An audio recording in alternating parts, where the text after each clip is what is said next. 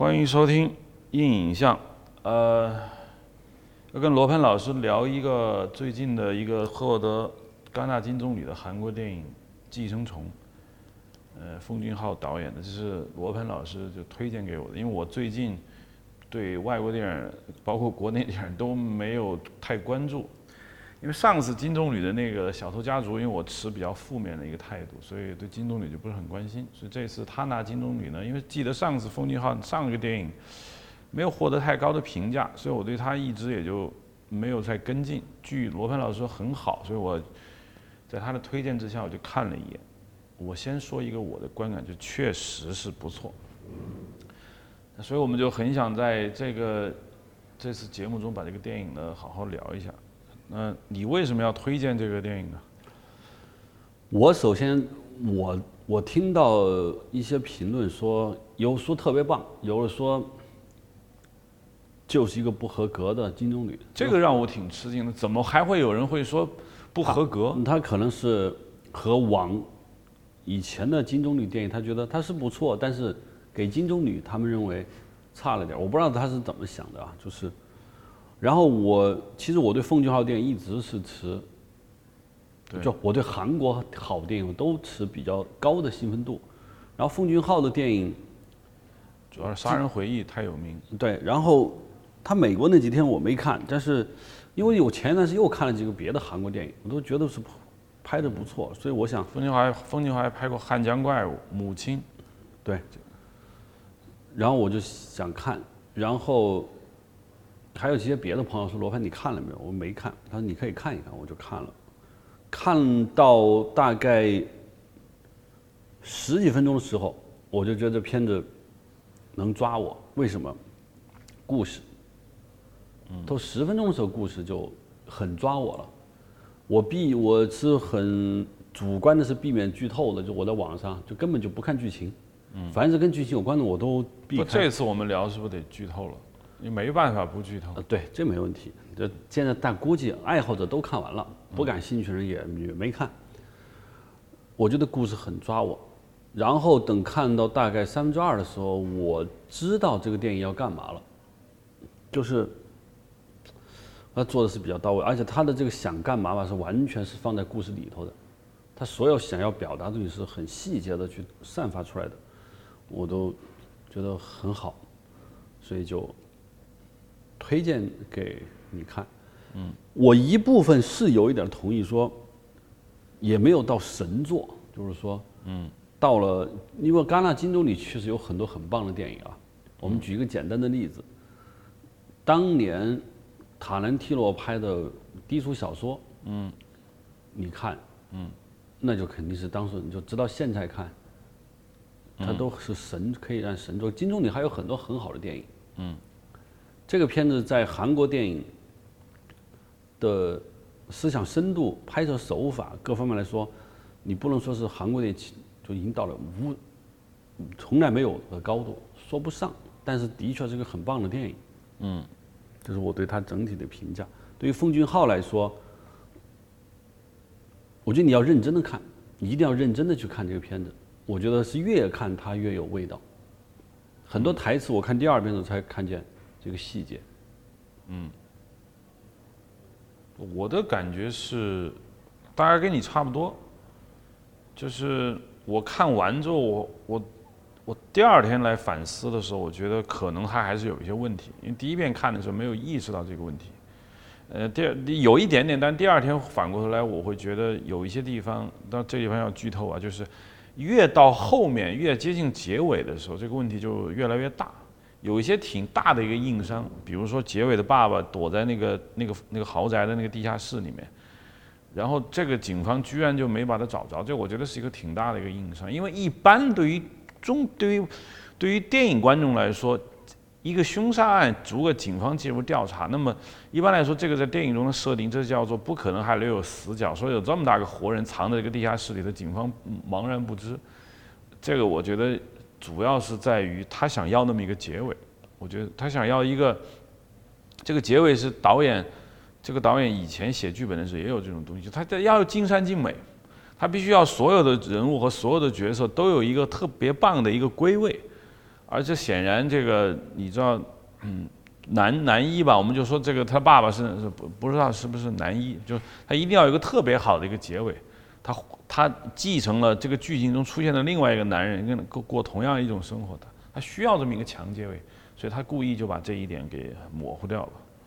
这个地下室，它除了一个作为一个作为一个剧情上的需要，就是它还有一个很重大的隐喻，这是这个电影我认为这是就地上地下韩国社会的两种生活。你看他宋宋康昊他们就是日常生活也是半地下，对吧？他们就没有住在地面上过，所以说那个地下室它是一个韩国富人穷人就靠一个地面。而富人穷人他又是一种特殊的生存方式，就是在他的理解就是，穷人一定程度的寄生在富人那儿，而富人的生活就这个关系一会儿去想去讨论。所以如果警察掏出了这个洞，嗯，从剧情上当然是合理的，但是从这个电影的主题来说就有巨大的损失。所以我说，他一定要保留这个结果。至于结尾，我认为那个儿子看见望远镜，他看见那个灯闪以后，我觉得电影可以结束了。真的可以结束了。嗯，他的父亲在那擦擦擦擦擦，都不用读信的内容，可以结束了。就是他的父亲躲在里头了，那他要去救他父亲，我就已经明白了。因为他父亲，至于后来他们的想象是，我觉得这是导演的一个引申，就是啊，穷人仍然对富人的生活抱着他们这样的幻想，这是他原来主题的引申，但是没有这个，我觉得不影响这个电影。嗯，我觉得，我们就先说这个结尾。我们谈到了，就我看到这个灯在闪烁的时候，我最大的感受就是，他前提有两个：第一，他儿子必须在案发这么大的案子发现他没有离开这个城市，还继续在这个豪宅周围逡巡，这是必须引经有一个条件；第二，他必须看到；第三，这个父亲他后面的回忆讲过，说他曾经出来偷他们家那个食物嘛，因为他有一段时间那个房屋是没有人的嘛，他去偷食物。他即使在这种情况下都没有选择逃走，他还要回到那个地下室去发报，这个这对我来说就不太能接受。但是我能理解，因为可能这个地下室发报对于导演来说，他之前认为他是神来之笔，我觉得他是他已经有这种感觉了，他不不舍割爱，因为他还有一个就是说，在富人家偷吃东西吃得好，你看他们自己家里头。嗯，他住在地下室住的很舒服，吃的好吃的有的是，他在自己那就不一定了，所以他父亲不愿意，不一定愿意离开，嗯，真的是不一定愿意离开，对，就所以我说这是一个寓言电影，就不能推敲太多的。那个老太太当年她的丈夫，他们不是白天她家里面她丈夫也出来了吗？两人还在阳光下跳舞。对，你可以走啊，门一开就可以走了。为什么她的还是把她丈夫藏在那？因为在这儿吃的很好。你到外面，你什么吃的都得靠自己去买，没有钱，所以那个老太太还是想把自己丈夫藏在那儿。对，这个库斯图里卡那个地下曾经也有过这种情景，但是他有一个大前提，就是说这帮人相信战争没结束，跟这个还是不不能等同。你说，如果说他因为吃的好，呃，那是因为他的这个他的老婆是他们家的佣人，所以他是陪伴状态。那现在这个爸爸是因为他儿子、老婆他都没了，他只好靠不停的发报，他企图能呼唤起。那这个情况是不一样的，所以你说他非要留在这儿，他的他的那个力度和前面那一对夫妻相比来说，他这个理由不如前一对夫妻充分。嗯，就有一点背后，嗯，结尾有一点长，嗯，有一点长。我认为到灯亮、闪烁是够的，嗯。我的感觉就是这样的，就跟像你说的，就前面我一直说电影最难的是前二十分钟，因为你前二十分钟观众在一无所知的情况下，如何能跟上这个电影，它是一个很高的技巧，因为电影时间特别宝贵嘛，你后面情节精彩起来，那你前提条件你能把观众锁住，所以我一开始看的时候呢。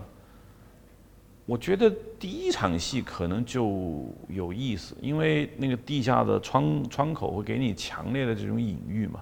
但是我确实没想过说这个事儿会往那个方向去走。我一开始可能以为是韩国电影经常拍的那种类似于这种街头史诗，就说一个故事发生在这条街上，而且他们窗口能看。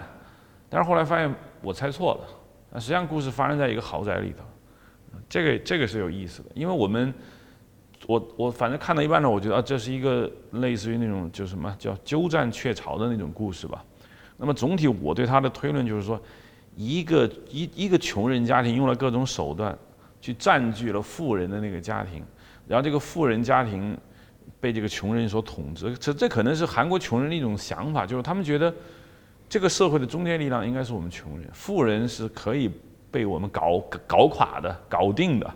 啊，只要我们够鸡、够鸡贼、够聪明，富人的生活我们不仅可以过上，还可以很便宜的，几乎是不劳而获的那种方式去过上。这里面还有两个富穷人想过富人日子，还有一个很重要，在中国也有，就是睡地主老婆或睡地主女儿。你看他儿子勾引他女儿，那宋康昊也想勾引他老婆，只是他宋康昊的行为比较隐喻。你看他宋康两次说：“你一定很爱他吧？”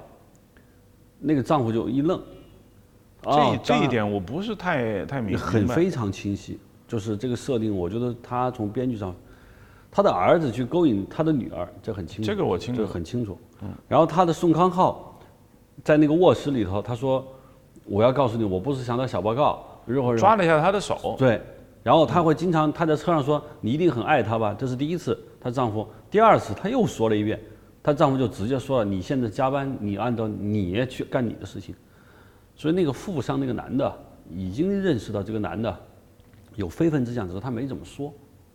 这，你说儿子父子在勾引这两对母女，这就是除了在吃物上占有，还在肉体上占有，这是非常非常清晰的，极度清晰。我觉得这是这是一个这个剧本写作一个很重要的、不可忽视的一面。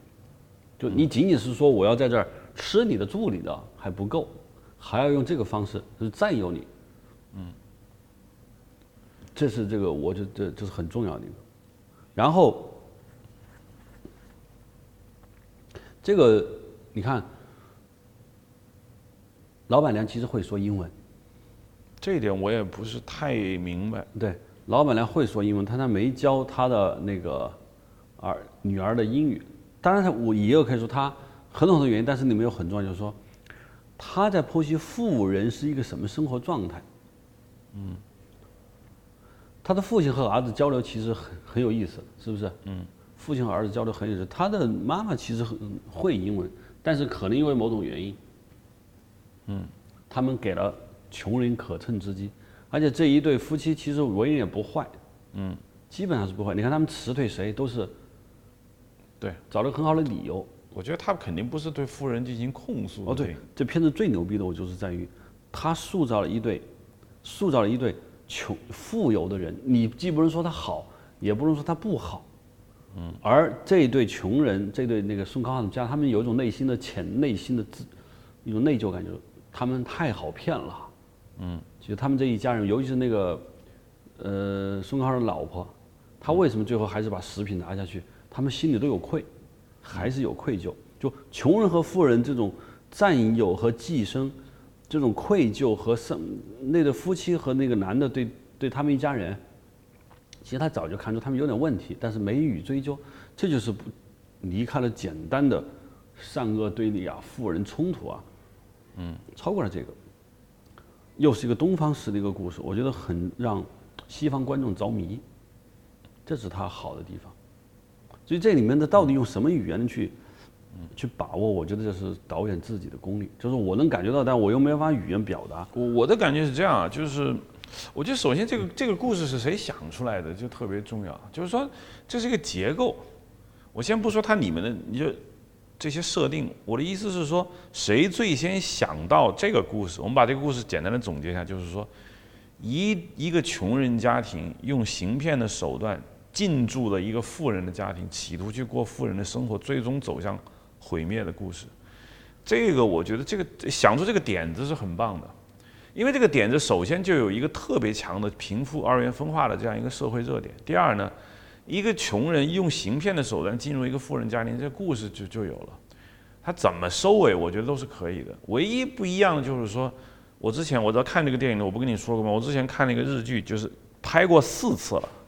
也是个经典故事，就是一个富人家庭雇佣了一个穷人家来的一个家庭教师，这个家庭教师通过自己对于世世界最深刻的看法，逐步拿到了这个家庭的统治大权，他的爸爸妈妈、他的小孩全部被他控制了。他叫他，你们富人的这个世界观根本就是错的，你们你别以为我是穷人，其实我们比你更看透这个世界，整个拯救了一个虚伪的中产阶级。当然，我认为那个就是神作，家族游戏就是神作，那个它就是上升到一定高度。呃，这个我也跟你想法一样，他没有到神作，主要是他在这点上他没有发力到底。他，我待会儿来讲我为什么觉得他不是神作，但是能想出这么一个故事框架，我认为是是很可怕的，因为。你知道，当我看到，哎，他其实他儿子刚他当家庭老师，我还没有意识到这一点。当他介把自己妹妹再介绍进去的时候，我就以哦，原来他是要讲这个故事。这一刻是有鸡皮疙瘩起的，觉得哇，谁是谁想出了这种点子？立立马去维基百科上去翻编剧，哦，编剧是导演自己，也就是说，冯俊浩自己想的故事，自己写的剧本，自己拍的，这这就不得不服了，这我就没没辙了。嗯，对。我看到，我其实没看剧情，就他把他妹妹推进来的时候，我想他的，就车上那个女孩，司机送她回去的时候，那女孩把内裤脱下，我一直都没明白是怎么回事情，我都没明白。这个应该能。当时没有明白是怎么回事，我说这个他是想干嘛？嗯。然后直到那个男主人找到内裤的时候，我明白了。嗯。啊，他把他的爸爸搞进来，然后后面的就顺理成章了。嗯。但是，我就想这个故事要表达什么？我都看到的是要表达什么？就如果我们只是看到了穷人寄生到富人家里，过上了富人的生活，嗯，尤其到最后他们不是露营去了，他们坐在那儿，我觉得那一段对话是这个片子的核心。对，就那场戏。嗯嗯。如果是仅仅表达这个，当然是很棒，但是能获金棕榈。欧洲的评委们应该也不是吃素的，是吧？他们品到了什么，能让给他这么高的荣誉？我我觉得，西方人首先被这个故事结构很新颖，就没人这么想过。我除了家族游戏，我只是在别的电影我没见过有讲这么一个故事，鸠占鹊巢的一个故事。第二呢，我觉得贫富差距还是整个世界的一个一个热点问题。你电影只比如说像我上次说的，我不问你，就是朴赞玉那个小姐你怎么看嘛？那个电影当然故事有点发飘，但总体来说它没有触及到大家真正关心的一个话题，是吧？它这个内部很精巧，但是你说句实话，你不太能感动你，不感动，完全不感动。所以这个可能因为它触及到这样一个一个社会问题，那么西方的电影评委就会就会就会喜欢。西方电影一向有这个传统，就他不能只说一个故事，他得说一个时代的一个一个社会问问题，嗯，就是贫富差距不能用简单的用好和坏，在这个故事里面啊，嗯，按照中国的传统，穷人是富人反而是富人是坏人，穷人是好人，嗯，啊是这个，然后富富人为富不仁，然后你能看见富人对坏人多坏。是吧？对穷人多坏，好，穷人的那个也有一些坏的东西，但是在这个片子中，我感到不是那么简单。他揭露的社会问题就是富人和穷人之间是，他不是叫寄生虫嘛？就寄生关系，就寄生关系说白了，我也需要你，不排斥你，你从我身上吸的东西，可能是这种关系。关键他是谁寄生谁？当然是穷人寄生富人体内。吸富人身上的血和氧，嗯，它是这个关系。那总体上是在中国电影这是不可能的，因为不敢这么拍。你不能说穷人寄生在富人身上，这是大逆不道的。对，中国这样的故事太多了。嗯，你到现在的中国社会，我觉得这个，我当时看的就是，我们就说那个，呃，放火案的保姆放火案啊。嗯。中国的富商比这儿住的更高级的有的是，是吧？那个莫焕晶，那个他偷富人的钱和物，那个人家的那个家长对他没有怎么样，知道了，说了他，可能训斥他几句，让他别偷了。但也我不知道，反正我所看到档案是，并没有让他必须给我拿回来，你偷了东西给我吐出来，嗯，没有，就是你也没有辞退他，嗯，但是这让那莫焕晶觉得，嗯，好办，他继续偷，直到。他又偷了个很大的东西。他为了唤醒，让这个老板别辞退他干的这种悲剧，我当时就在想，这个故事要跟韩国，这一定是个好电影。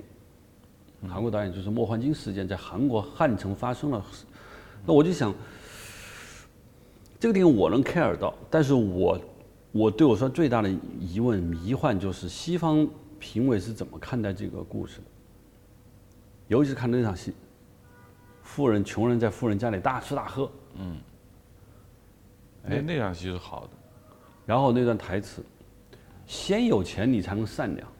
嗯他们善良了才有钱是不对的，是先有钱才能。也就是说，我们不善良是因为我没钱。嗯，这是里面最最核心的句子。所以里面的那两个人物，那个妈妈，嗯，她就还还是一个善良的人。嗯，她为什么让那个女人进来了？就那个情节点是非常有问题的。嗯，主人不在我不能让你进来，中国或者正常我不能让你进来。嗯，为什么让他进来？因为他觉得我们都是穷人，我帮你，然后进来了以后。然后还是给他，最后他还是把吃的准备拿下去。嗯这个关于就说到这这个啊，这个这核心剧情就是说，呃，他们发现地下室里面住着一个男人。那看到那一刻的时候，我突然有一种感觉，就是这这就是这个电影为什么没有成为神作的一个核心原因。就我们俩都承认它不是神作，为什么呢？就是因为剧情走到这儿的时候就有一点跑偏了。我客观的说，走到这儿的时候就看把这个电影导向了一个就是烧脑电影，或者是一个我们叫做惊喜电影。就是说，一个电影像出其不意的给了你一个特别强的，让你无法想象到的一个一个新人物，哇，一个其实很怪异。看韩国电影，我们经常能看到这种情节，尤其是像朴赞玉他们也也喜欢这么搞。就是这个情节让你匪夷所思又合情合理，但是这个情节显然就把整个剧情就就就往旁边带了，因为他富人和这个对穷人他们的之间的关系互动就变得没那么重要，重要的是观众会觉得这个底下的住的这个男人会不会是他们的威胁啊？怎么怎么样？当然结尾你也看见了，是这个男人冲出去拿一把刀，导致了整个悲剧的产生。如果没有这个男人，那后面的剧情它是不成立的。换句话说。这一刻让我觉得有一点点嗯跑偏。你不看那段情节非常紧凑，他们在屋里狂欢，就听见门铃响，然后那个钱保钱保姆就回来了。回来之后，他们带他下去，发现这里面住这个男人。正当他们把这两个人收拾掉、关起来的时候，主人又回来了。主人回来的时候，紧接着晚上，他们他们就得晚上逃出去。逃出去这一段情节非常之密集。我当时一种感觉就是有点像那个丹尼博伊尔那个。同屋三分金，就是他在一个豪宅内部能写出什么样的戏剧冲突的时候，导演会这么写。但是他这个时候他已经没有办法再娓娓道来了。显然你这时候不可能把那个神秘男人、女人那个放弃，他没死，他们一定会发作。所以这就是我觉得他跟呃家族游戏不太一样的地方。这也可能是他的一个个人的一个一个一个爱好，他就喜欢这么拍。我不这么看。我认为那个男人的出现是这个《寄生虫》这个这个片子的，嗯，剧本的根源，嗯，寄生虫嘛，可怜虫。如果没有地下室，就是他们三个人就这一家就在这家里就，司机、保姆、老师是吧？四个人全入住这个家里，你可以是可以叫寄生虫，但是这个寄生虫这个地下的一个小。坑穴里生活着一个像她丈夫那个唯唯诺诺的这么一个人，这才叫寄生虫，可怜虫。他不是寄生物，是吧？寄生虫。我看见那男的时候在里头吃香蕉，就导演反正把他给弄得很猥琐。他为什么？他完全是在偷这个东西的吃。我认为这就是寄生虫，而且没有这个他父亲，然后这个男的的这个年轻人父亲又去了，就是呼应。如果没有这个前面这个丈夫。那后来父亲寄生到这底下，这个重复和这个这个隐喻，他还不是不是特别明显。就我认为这是我跟你的观点不一样，我这是个很重要的情节。只是拍的那一段，嗯，镜头下去，包括那那段打，那那确实是有感觉像是一个突变的来了一个惊喜，我觉得很好看。但是那个男人是这个寄生虫所必须有的。第二，最后这个。男人最后要，为什么不是宋康昊他们？你不是骂的不是蟑螂吗？就是你你对我的那个侮辱，就我奋起，他妈我一暂至少暂时失控吧，我拿刀把你们这些富人家里全砍了，然后跑了，跑了我躲在地下室。为什么不是他，而是那个底下那个人来杀的？你首先看为什么是那个人要出来把这帮人干掉？嗯，为什么？我觉得他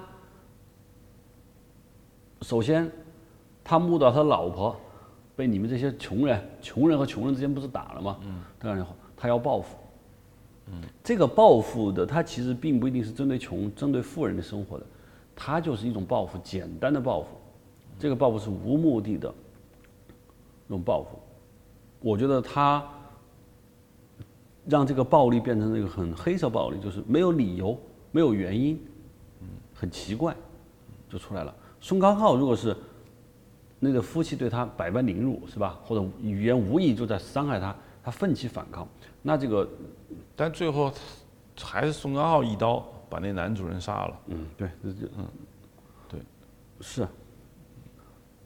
当然，在那一刻，男人对他有一些侮辱，有有说了，对。但一开始他们俩知道扮那个印第安人，他都没有这个感觉，嗯，没有这个感觉。我我的我的理解是这样的，就是我理解你的那意思，就是那个男人强化了寄生虫，但是我我要说，这寄生虫不能是生理上的，就是这个男人在他们家贪吃贪喝，觉得那过得挺好，他不愿意出去。但是这个寄生虫的含义在电影中形成了一个，就是我觉得就是欲望层和生理层的，他精神层面上他。就不太能够描述，因为他不跟他们交流。其实我想更看到的戏是这对家庭和他们上层的这个家庭之间的精神层面上的一个置换，就是真正能够在精神上交锋起来。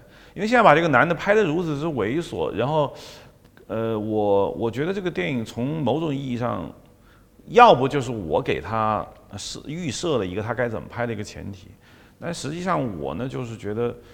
寄生虫这几个字，在这部电影中被相对来说降为了一层，我是这个意思。知道你要的是精神上也在寄生。对，现在现在基本上就是说，哦，第一，因为我这儿有吃有喝，所以我不走；第二，因为你侮辱我了，你骂我是蟑螂或者怎么怎样，我就我不爽，我把你杀了。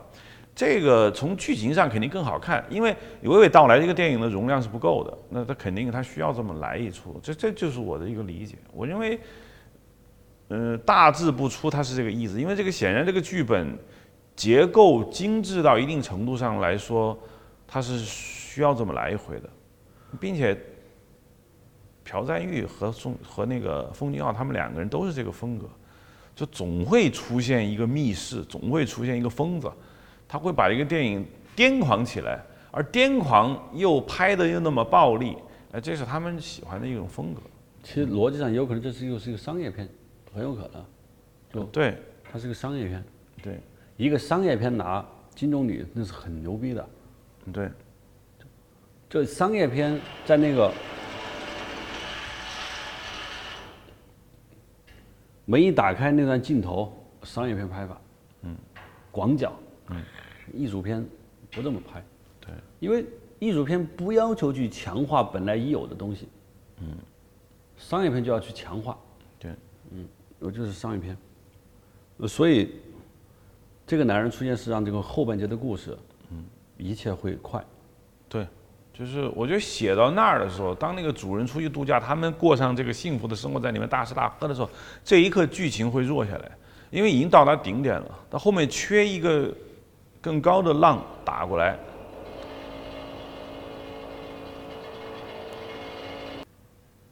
说一下这个人物塑造，就是那里面你觉得刻画最好的人是谁？我个人觉得还是宋康昊，因为戏当然是给他的。嗯，那宋康昊从一开始出场，他就说那个，他有有首先信号，嗯，你要去找。第二，这个消毒先给咱们家免费消毒，就是这，我觉得几句台词，当然有导演的功力啊，几句台词，宋康昊这么一个，穷人无可奈何的这种。实用主义就已经完全出来了，嗯，完完全出来了。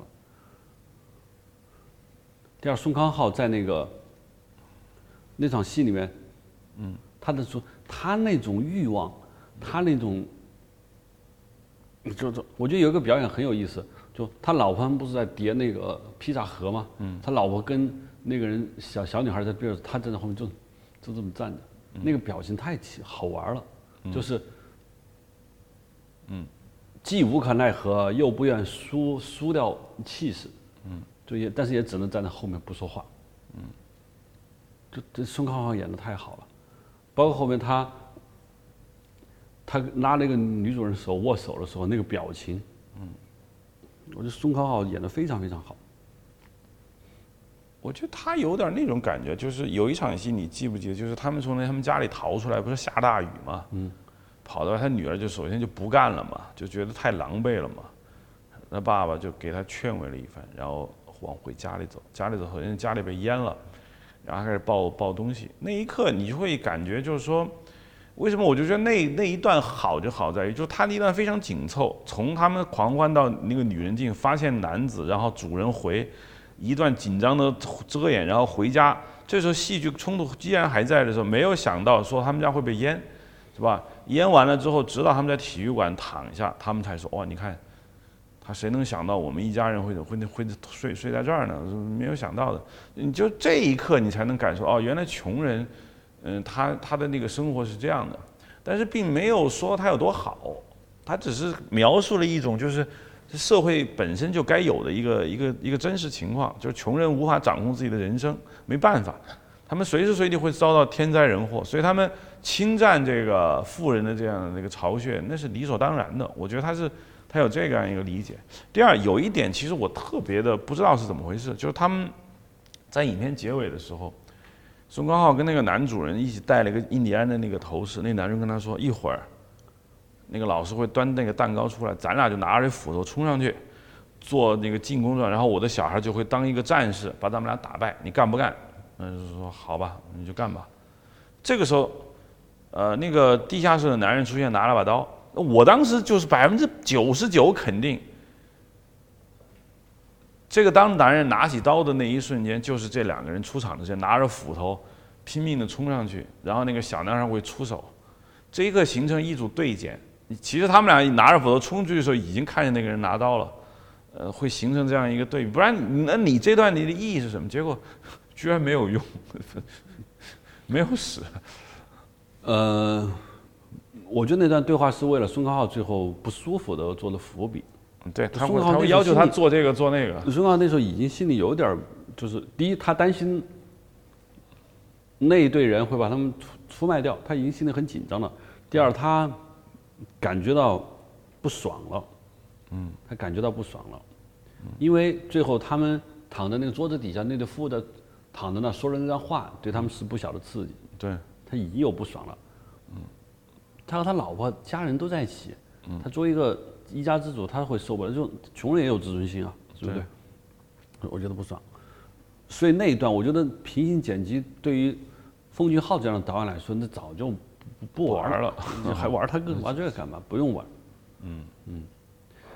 就我我感觉里面那个所有的人物塑造是有意思，比如说我刚才提到的，这个男主人是夸张的、搞笑的，嗯，包括女主人也是惶恐不安，像条像只小鹿，嗯。他们俩之间的关系就是，是奉俊昊想让，不过韩国的所有富人是不是都那样？我不知道。就是他让观众感觉到，富人也是过得，嗯，有一点假，有点虚伪。至少在这个电影中，他要给的就是虚虚伪伪的好，而不像宋康昊他们一家人极度真实，非常的真实。你看宋康昊和他老婆之间的关系。有意思吧？那男主人，我我觉得可能功能性比较强，这确实没有给他太多戏。那所以他的表演就有一点夸张，有点怪。对于奉俊昊这样导演，就对韩国电影的男演员的表演的力度把握，这个绝对是有意为之，绝对不是说他选错演员了，嗯，没控制好，这是不可能的事情，嗯。包括女演员，那个女主人你也看得出她，嗯，嗯，啊，老是尖叫，嗯。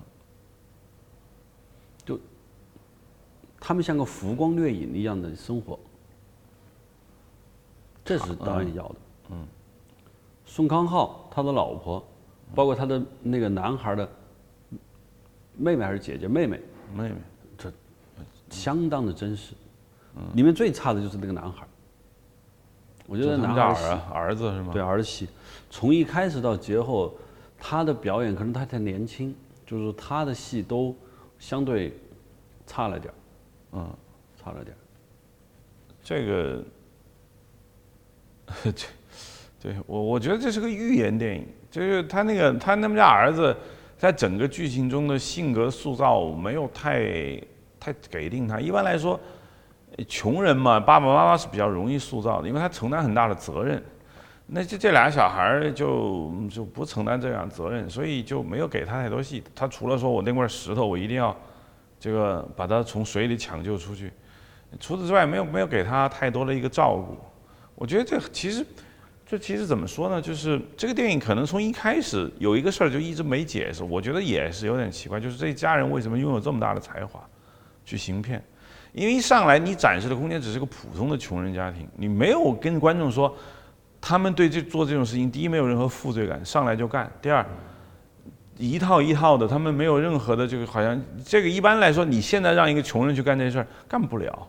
这种互相配合，看来像演练过所以我。说是预言，就是他他如果把剧作转到这个上面，这电影就得加三个小时，他要解释，不想解释，他都不不愿意解释。他不不用解释。他在一开始宋康昊的那几句台词，就说他们这个家里的这人的精明，嗯，消毒，对这个我能看到，但是就是说，这个精明和他能做出一个诈骗集团，这还是两回事。嗯，对，这我我认为他导演不不觉得没有必要再去搞这个。第二个，我觉得比较想说明的就是最最近这个中国电影这个一直有人唱衰韩国，我一直去跟他们讲，我说你们不能够唱衰。我说这韩国电影不是简简单单说，好像最近怎么没他们什么消息了，可能不行了。我说千万不要这么讲，他们还是很厉害的。唱衰死哪儿都唱，中国电影怎么样？现在你自己看得到，都啥玩意儿？对这个，因为很多人跟我讲韩国电影，他现在韩国电影不怎么被中国人看了，确实有这确实有这个趋势。大家不像如果要是五年前韩国电影很风行啊，那个时候很多人都是天天找韩国电影看嘛，商业片也好什么的。现在我看不到有什么韩国电影在中国大陆在流行，你知道最近吗？没有，真的没有。是这样，一首先有一个新鲜感，嗯，新鲜感过了，大家看到韩国，哎呦，这很好，大家都看，新鲜感过了，嗯，这是一个。第二是韩国的文化在大陆输出受到了严格的控制，嗯，严格的控制，这也是媒体上也不说，各方面也不提，你从外在上看出还是觉得热情度少了，嗯。第三，中国的那个电影就不说了，暴发户，嗯，稍微有点钱就不知道自己斤两，都不知道自己出身是什么，出身都出来了，那什么出身？嗯，这是苦苦出身，苦出身。就都不知道自己是怎么回事了。综合这些东西，就大家觉得韩国电影没什么，没有什么了，嗯，这我觉得很重要。但是我认为，真正的电影人还是很关注韩国电影的，这毫无疑问的都在关注。其实同样的故事，为什么他们就能拍，我们就拍不了？其实这个故事放在中国是完全成立我我看到我看到半，我说的莫黄金事件就是就，这搁到汉城说有一个女孩儿后来把她烧死了，嗯，这一系列那这个背后反映了韩国什么问题和同样是杭州这些富人莫焕晶事件反映了中国的一个富人家庭的所有的社会问题，包括一切太深刻了。但是中国不许拍的原因，我觉得就是社会等级分化是被禁止，不让谈，嗯，不让谈。就实际上电影题材，而且你就在荧幕上塑造一个说一个人保姆，他就是一个坏人，是在这出了中国很多人的那个长时间受到教育的东西，就他跟他不一样。虽然所有人都明白，但是不愿意承认。其实所有人都应该懂一个道理，就是说穷人有好有坏，富人也有好有坏。穷和富并不是区分好和坏的标准。嗯，但这个在在我们这儿是不能这么说的。那不是，在中国电影，中国电影还处于一个讨论一个简单的善恶对比的一个阶段。后现代农民进城就，嗯，就农民进程结束了，但现在还在农民进程，就只是换了一个手段。嗯，中国的自己的问题都没有去拍，就已经把马车开到了时代广场去闹腾去了。嗯，就他这还是在一个进了一个新的城，还在看热闹，对我们自己的问题还没有去正式去看待这个问题，而且我们的导演对中国当下社会的问题的勇气、分析度各方面，我觉得就还差太远。这个这个我的我得说句实话，就是你当你长期不可以表现的时候，你等你想表现，表现不了，你就表现不了就你失语症，你没有办法去。你让我你说罗盘，你现在去，我们就说拿魔幻金事件啊，每个人写篇论文，通过魔幻金事件，你能得出什么一些思考？我写的东西绝对不如社会观察家，甚至不如一个律师，长期接触这些真实案例的这些律师们，看得更深刻。我曾经原来在那个为了搞一个剧本，我和公安大学的，就是犯罪心理学的中国几个大咖们啊聊过。一个老老大，他是搞测谎的，我跟他随便一聊，我觉得就我对中国当下社会这点认识，跟这些这帮人比，那就沧海一粟。嗯，他们掌握的案例，掌握的人类中国社会问题的案例太多，他们分析的东西非常非常的深刻。我和两个人谈过，嗯，是沧海一粟。我自己都没这个能力，你还去拍电影，你就更不用说了。就我认为，其实奉俊昊也没有到韩国社会学家的这样一个高度，应该是没有。对他来说，电影叙事本身符合戏剧结构还是最重要的。是的，嗯，就这个电影，我感觉其实在制作上啊，就是拍摄技巧各方面制作上，呃，有一些瑕疵，好多地方是有瑕疵的。我觉得不如像《杀人回忆》那么圆融，嗯，就是基本上他的情景表演全部混为一谈。这个这个有点像，其实成本不低。我看了一下维基百科上面说，成本是一千一百万美元，四十三亿韩元。嗯，这个在中国一千一百万美元，这也是一笔不小的钱。然后票房很好，八千万美美元，那相当于七八五五亿多。当然，在现在的中国，五亿多票房似乎也不算什么。嗯，对，嗯，那韩国多少才多少观众呢？对，反正就才几千万观众。对它商业上是很成功的。嗯，就我我我个人认为这是个商业片，我认为这奉俊昊嗯是就拍商业片，他的商业片能让韩国几乎所有人都愿意看。就我想这个片子在韩韩国看，穷人富人，什么阶层都爱看，毫无疑问的。他讲了一个大家每天都面临的问题，一个商业片拍的能获金棕榈，这到底是金棕榈的 改了还是怎么样？还是说这个电影真的好到就可以成为金棕榈？有可能我们第一个问题，因为我不知道今年戛纳金棕榈的同台竞技的这些电影都是些什么。我不怀这个怀疑的态度说啊，我一方面可能是他们觉得奉俊昊这人得给奖，这要给，你不给奖的话，这么优秀的电影人好像没有地位，就不不符合他们的这个一个认识。因为上一届你也看见失之愈合那个什么小说家，失之愈合也应该拿奖了，这跟现在诺贝尔文学奖差不多，就是说该给的没给，有点歉疚感。他那上次因为李沧东的《燃烧》，嗯，没有给什么奖，就而呼声极高。你看了《燃烧》吗？没有，我看了，嗯燃烧比这个要沉闷很多。嗯，燃烧就是也是讲贫富差距，就是穷人在富人那永远的自卑，你根本不可能在任何地方能战胜他们。那个富人，韩国那个富人，就是从头到尾说的就 nice 的不行。嗯，每天哲理，那个刘刘刘什么人，嗯，谁那？个那个韩国男演员刘什么人，嗯，一直就跟着，嗯，就是跟着跟着就是到不了，就它反映了就是这个整个这个地球就穷人和富人之间的问题，嗯，拍的是不错，但是他很沉闷，嗯我不知道是什么原因，就没有给。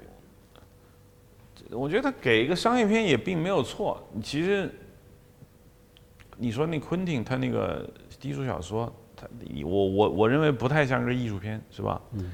但这次昆汀拿去的那什么《好莱坞往事》（Once Upon a Time in Hollywood），你看了吗？没看。我看了。据说什么奖也没拿就就撤了。嗯。你看那电影怎么说？我觉得这个电影和这个《寄生虫》比是不能比的。什么叫不不能比？是不如还是说水平不够？水平不够。水平不够。嗯，我操，这昆汀的影迷 愤怒了。不，昆汀，昆汀前几个前，据说前两作品都很很糟糕。反正八个人不好，就他上。八个人之前的更更糟糕。八个人之前是。我都不知道是什么，就是很奇怪的名字，不不好。嗯。就是他太怀旧，他特别想讲一个过去的故事。嗯。然后，呃。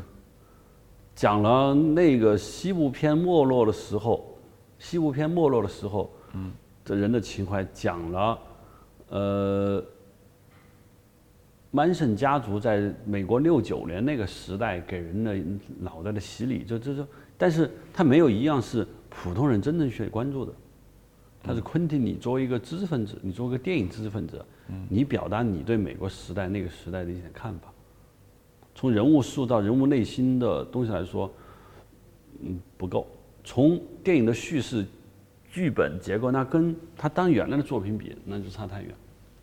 啊，评价这么低吗？你？好莱坞往事我看了，嗯，我并没有觉得多好，但也还可以。嗯，反正就是反正什么奖没拿撤了，然后昆汀惠斯很恼火。嗯，他在美国票房还可以。嗯。你这凭那两个明星，对，你把这两个明星拿掉，这片子就可能就没什么人看。嗯，所以我就说，因为奉俊昊以前的作品就是商业元素还是挺强的，就你像《杀人回忆》，那么多人奉为神作中的神作，本身是个悬疑杀人案嘛，是吧？嗯，《汉江怪物》我觉得也不错，也是那种，可能就觉得戛纳有时候会觉得，还是他他看到了这个电影的价值，并不是因为他必须要沉闷怎么怎么样。他需要有这样的一个价值。我感觉这个《寄生虫》会给中国电影一部分电影人有一个启示，给我的启示如下：第一，就是永远是故事。嗯，故事。嗯，那什么是好故事？我看到的，我从这个电影，包括我现在感觉，好故事就是所有人关心，但所有人找不到答案。嗯，就你知道，但是你没有一个答案。对这是好故事。这个故事其实我的主意就是一个故事得有一个命题，这个命题肯定是有答案的，不能你太哲学，就从头到尾它没有过答案。有个答案，但这个答案现在主要人们搞不定。我们再看导演是怎么来说自己答案的。尽管这个答案我不一定赞同，但至少你是在说这事儿。嗯，我今天准备回去把那个《天长地久》看看。就我虽然那天扫了一眼，我就想，《天长地久》它。他没有，他揭示什么时候？我当然要看完再说啊。就是我在想，这个片子给我的启示就是：好故事是什么？好故事，好故事是，你作为一个编剧，你在九十分钟内跌宕起伏，这是不用说的。第二，这个故事是不是大多数人去关注的？这很难，这非常难。因为如此，如果我们找到这两把钥匙就能开一切的锁的话，这世界好电影早就拍光了。嗯，就因为。第一，你找不着这两把钥匙在哪；第二，这钥匙能不能开锁还是一个问题。嗯，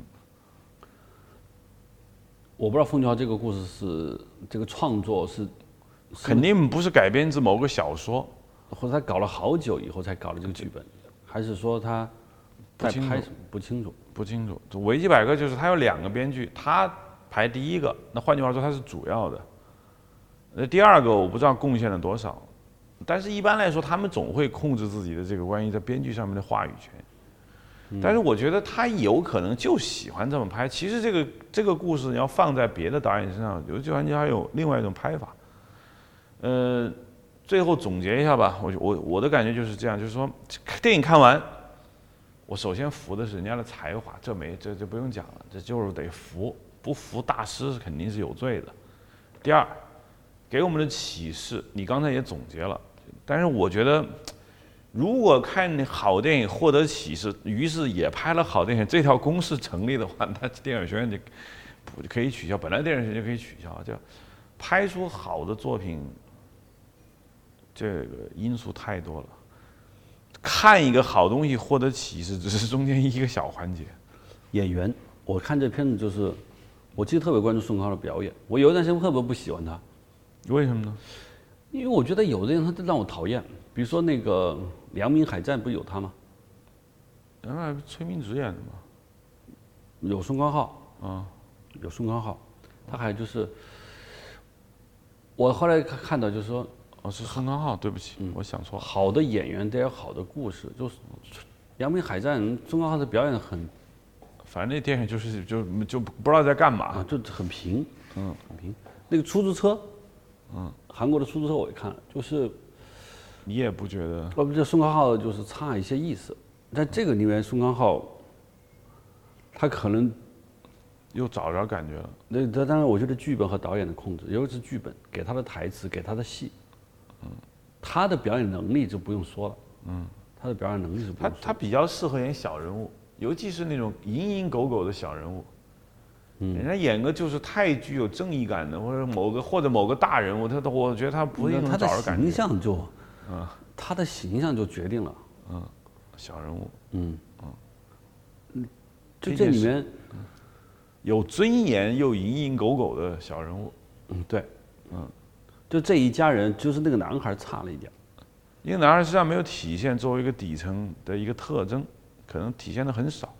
嗯并且那场戏其实我非常奇怪，我不是想起来，就他那同学介绍活儿那段戏，那段戏第一无头无尾，就就突然空降个任务给他，然后从此之后那个人就跟人间蒸发一样，什么也没有发生。嗯，是有点奇怪的。可能因为，这时候我就不知道，你可能或者是这个人物来呃走了没了，好像前后没有呼应。如果这是个糟糕电影，这一定是个罪状；如果是个成功电影，这就不是个事儿。对他，因为他其他方面做好了，这点就无人在在聊。嗯嗯那个老太太死了吗？就最早那个佣人是被被打死了。打死了，对，被打死了。他怎么死的，在电影中没有表现的特别清楚。嗯嗯，就是他脑袋砸上，他醒来想给自己的那个老公那个救助，最后他还是失血而死，就只是就是就这么表现了一下。嗯，像这种对这种地下埋一个活人，其实，在那个《小姐》里面也有这样的一个角色。全这两个导演还是跟那个我们经常聊的德尔托罗，就拍那个迷那个潘神的迷宫，那导演我觉得很像。他们一定是各种电影的爱好者，他们在电影中一定会出现一些别的电影曾经出现过的一些经典的戏剧架构，他不在里头搞一下，他他是很难受的。好吧，你就聊到这儿。OK，呃，没看过这个电影的人呢，听我们聊完，绝对不要觉得有了剧透就不看了，还是应该再认真的看一下啊。OK，仅代表我们自己的一家之言。好，谢谢收听印象。大家可以在 IPN dot li 上来下载收听，同时可以在 HardImage.Pro 直接收听，谢谢。